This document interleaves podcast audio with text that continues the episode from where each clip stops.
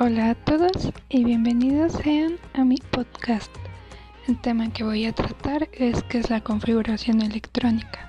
Soy Lilith Verónica Reyes Morales de la carrera de Ingeniería Mecánica Eléctrica, grupo 1101.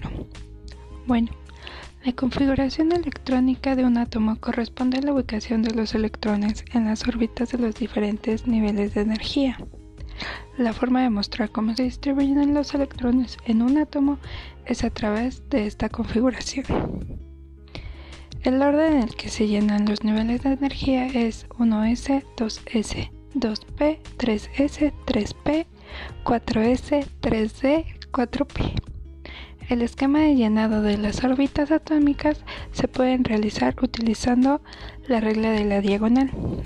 Para ello se debe de seguir cuidadosamente la flecha del esquema, que comienza en 1s. Siguiendo esta flecha se puede completar las órbitas con los electrones correctamente colocados. Para escribir la configuración electrónica de un átomo es necesario conocer el número de electrones que tiene el átomo, conocer el número atómico del átomo en la tabla periódica, localizar los electrones en cada uno de los niveles de energía empezando por el más cercano al núcleo y respetar la capacidad máxima de cada subnivel. Existen varios tipos de configuración electrónica, como la configuración condensada. Los niveles que aparecen completos en la configuración estándar que se pueden representar como en un gas noble. La configuración desarrollada consiste en que se representan todos los electrones de un átomo mediante flechas que simbolizan la rotación de cada uno de ellos.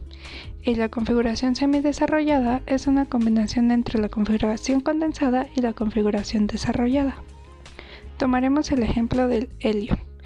El helio 2 y la configuración quedaría 1s2, donde 1 es el número cuántico principal o es el nivel de energía.